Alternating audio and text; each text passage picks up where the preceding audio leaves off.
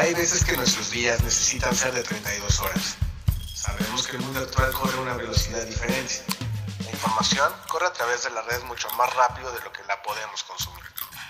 Así que hemos creado algo para divertirte, formarte y alimentar a tu Beam IQ. Bienvenidos a Beam Snacks by Shared Coordinates.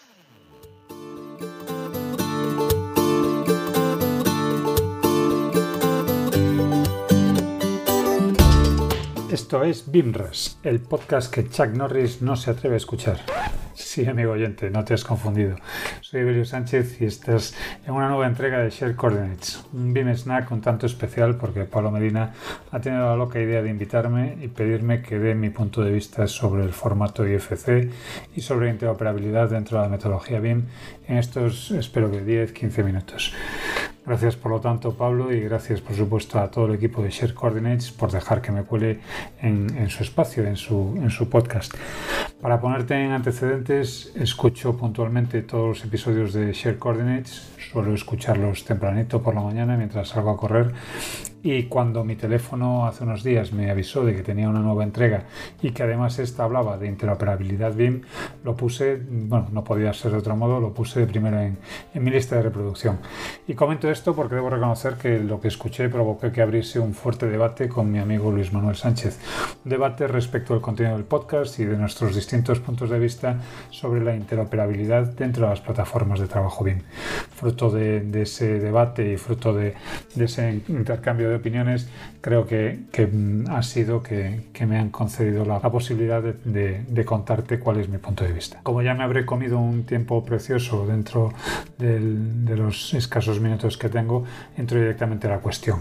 A día de hoy, la interoperabilidad con IFC es posible. El formato no solo permite la interoperabilidad, sino que además se vislumbra que no hay otra alternativa que pueda hacerle frente en un corto plazo, en un corto periodo de tiempo. Decirlo es la parte más fácil, por supuesto. No cuesta nada decir esto puede hacerse, pero el problema, la, dificultad será argumentarlo. Y para eso, bueno, será que ocupe los minutos que me quedan. Lo primero que me gustaría tener en cuenta para hacer ver que la interoperabilidad no es un santo orial que perseguir toda la vida, sin garantía siquiera de su mera existencia, es que cuando damos el salto del BIM al CAD no es, perdón, del CAD al BIM, no estamos cambiando de, herramienta de dibujo, no estamos pasando de una herramienta de, de, dibujo a una herramienta de modelado, estamos evolucionando una forma de trabajar. En esta evolución de nuestra forma de trabajar cobra mayor importancia el origen de la información. Uno de los términos que nos empeñamos en repetir una y otra vez es la necesidad de trazabilidad de la información. Queremos saber quién ha hecho qué y cuándo, queremos que sea posible trazar una línea desde la concepción de un elemento hasta su puesta en operación, sin que haya huecos que rellenar. Y en este escenario el IFC se muestra como el formato que permite, entre otras cosas, dar respuesta a estos aspectos por retrotraernos a, los orígenes, eh, vamos a la parte de definiciones. Según la Wikipedia, este es la enciclopedia que todos consultamos desde, desde hace años, el Instituto de Ingenieros Eléctricos y Electrónicos define interoperabilidad como la habilidad de dos o más sistemas o componentes para intercambiar información y utilizar la información intercambiada. Si nos vamos al diccionario panhispánico del español jurídico, por ponernos muy estirados, la interoperabilidad es, por un lado, la habilidad de dos o más sistemas o de sus componentes para utilizarse de forma conjunta e intercambiable, y en, su segunda acepción habla de la capacidad de los sistemas de información y por ende de los procedimientos a los que estos dan soporte de compartir datos y posibilitar el intercambio de información y conocimiento entre ellos. Aunque parezca una cuestión semántica, interoperabilidad no es intercambio de datos. Interoperabilidad es intercambio de información. Los datos son una cosa, la información es lo que hacemos con los datos.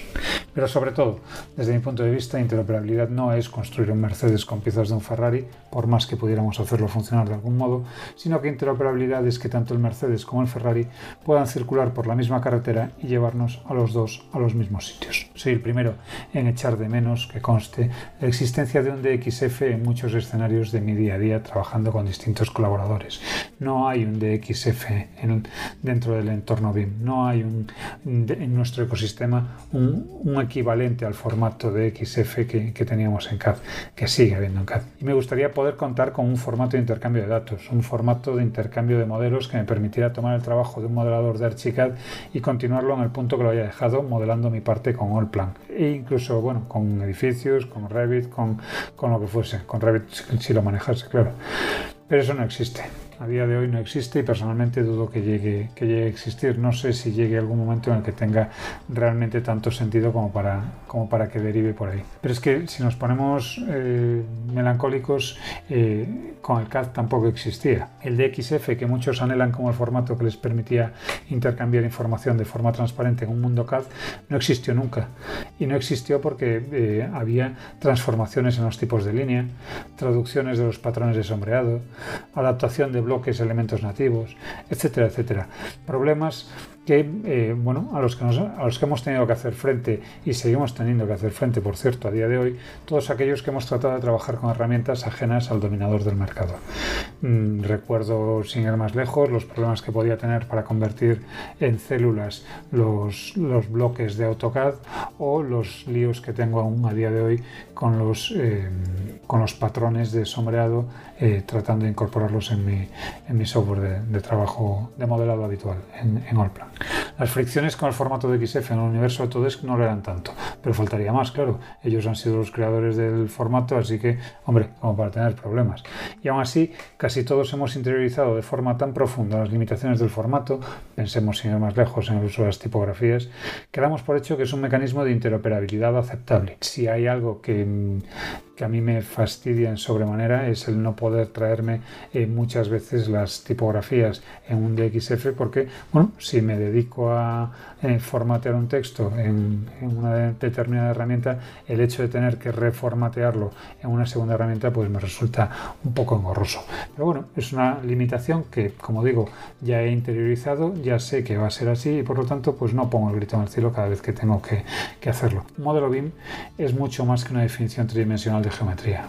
Reducir el modelo BIM a su 3D, por más, por más por más que así sea todavía en muchos de los casos de uso, es no entender cómo funciona un modelo de información de un edificio. En el modelo de información incluimos, por supuesto, información gráfica, pero también incluimos relaciones entre elementos como un muro contacta con otro, prioridad de los elementos que forman el muro, dimensiones del mismo, información de los materiales que forman las distintas capas, elementos que aloja, pensemos que el muro no es solo el muro, es también las puertas, las ventanas, es también los huecos que, forman, que, que dan cabida a esos huecos y a esas mm, puertas y ventanas y que además muchas veces queremos que sean elementos paramétricos, así que bueno, hay mucha información dentro de un, de un modelo de un BIM, de un simple muro BIM. Y a pesar de que las eh, enormes diferencias entre los datos que almacena un DXF y la información que almacena un IFC, nos llevamos las manos a la cabeza porque no podemos seguir con el modelado de un elemento creado en una plataforma cuando lo traemos a la nuestra. Pero, y aquí está el tema, es que IFC no hace eso.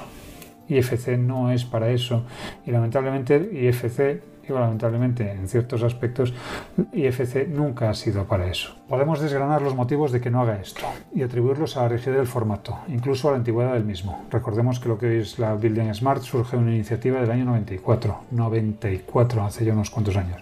Pero lo cierto es que el motivo de que no podamos tomar un IFC y tratarlo directamente como elementos nativos de nuestra herramienta favorita es que ese nunca ha sido su objetivo, además de que los formatos nativos de las distintas herramientas BIM exceden con mucho la información que son capaces de soportar las actuales versiones del formato IFC.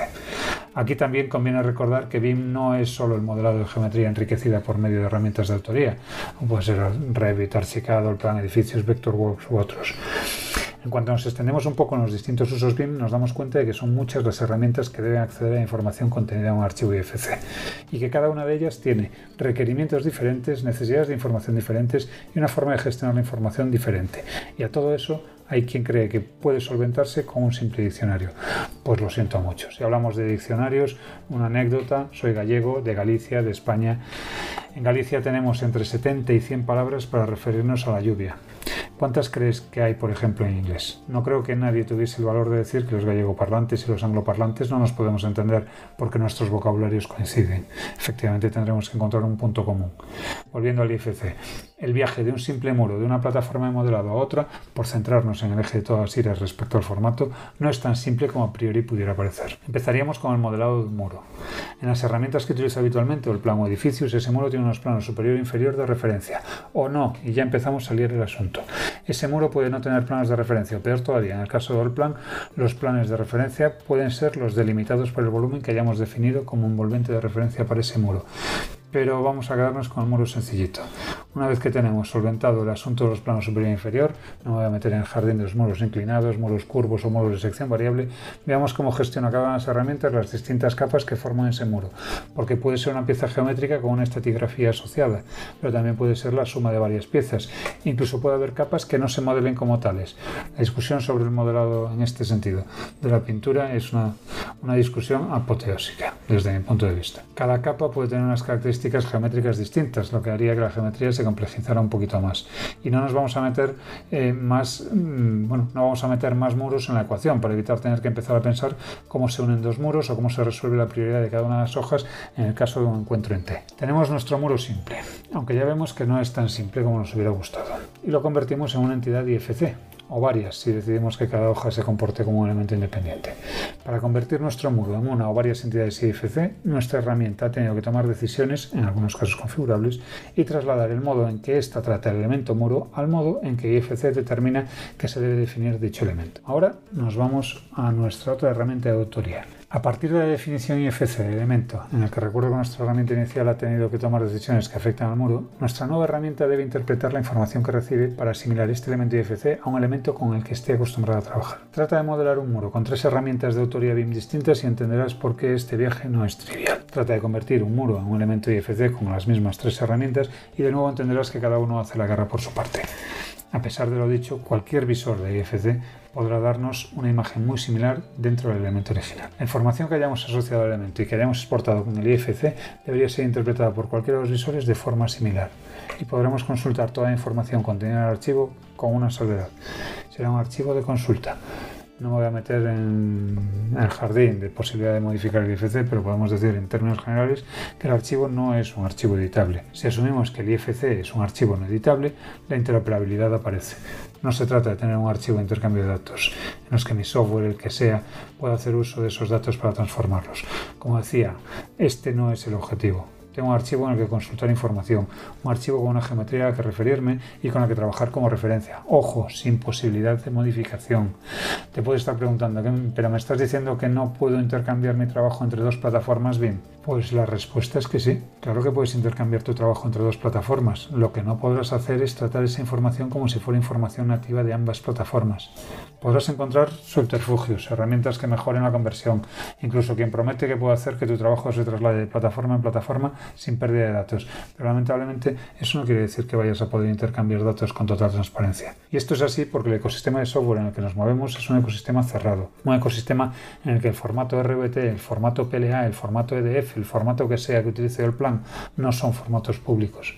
Si la documentación y mi memoria no fallan, la especificación del formato de XF la hace pública Autodesk en el año 98, más de 10 años después de la implementación en AutoCAD. Y la posibilidad de, de leer, porque dirás, bueno, pero el DWG puedo leerlo con muchos, con muchos programas. Pues sí, pero la posibilidad de leer y escribir formato DWG ha sido posible gracias a ingeniería inversa y al descifrado del formato por parte de la Open Design Alliance. Por cierto que también tiene una librería para lectura y escritura del formato RVT, aunque todavía con bastante desarrollo por lo que he podido entender. Y como nota anecdótica, Autodesk evidentemente no forma parte de la Open Design Alliance, de la que sí forma parte una buena representación de los principales fabricantes de software. Volviendo al hilo, las especificaciones de los distintos formatos eh, de las principales herramientas de autoría BIM no son públicos, no son abiertos, no son consultables, de tal forma que no podemos leer la información que guardan en sus archivos si no es a través de las herramientas que nos facilita la propia empresa que desarrolla el formato.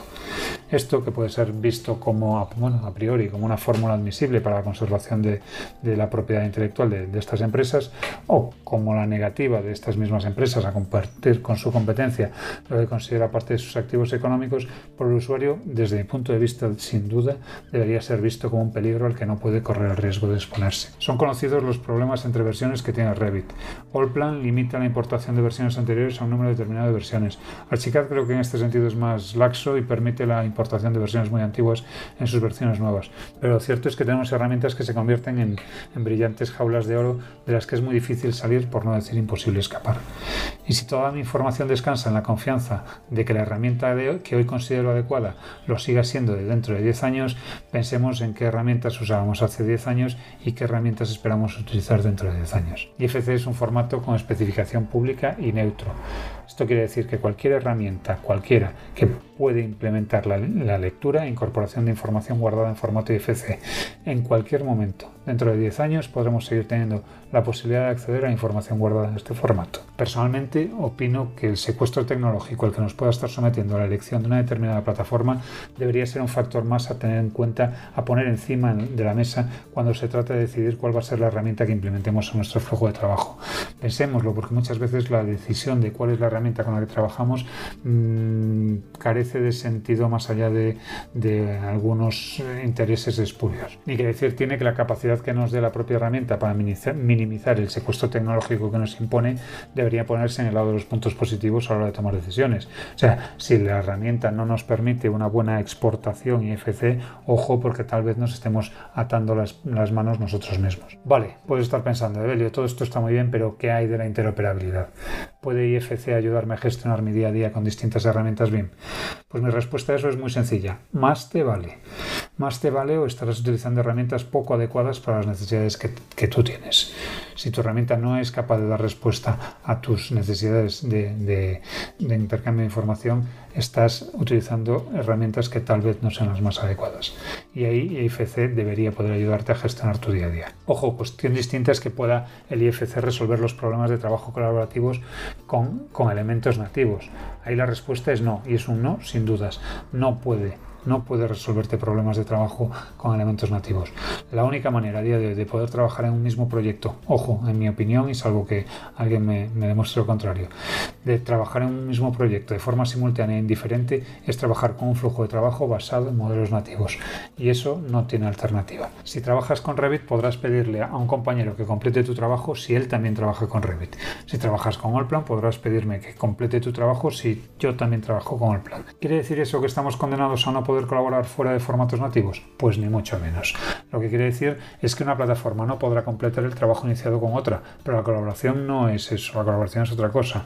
Nada nos impide tener una buena planificación previa de tareas y dividir el trabajo de la forma que sea, por disciplinas, por zonas, por edificios, por elementos, etcétera, etcétera. Pero es que hay que recordar que esto es BIM y la planificación debería llevarse también al inicio del trabajo. No creo bueno, no seguro, a nadie le, sorprenderá eh, hablar de modelos federados en los que las distintas disciplinas se incorporan a un único modelo a partir de la unión de IFCs de distintos orígenes, seguro. Por supuesto que cada parte responsable deberá atender a las colisiones que se detecten en la coordinación de disciplinas. Por supuesto que el responsable de arquitectura no podrá intervenir en el modelo de estructuras para hacer un pequeño cambio sin importancia. No, no sobre un modelo de coordinación, pero es que no debería. Lo razonable será pasar la incidencia que corresponda al responsable de revisar la misma.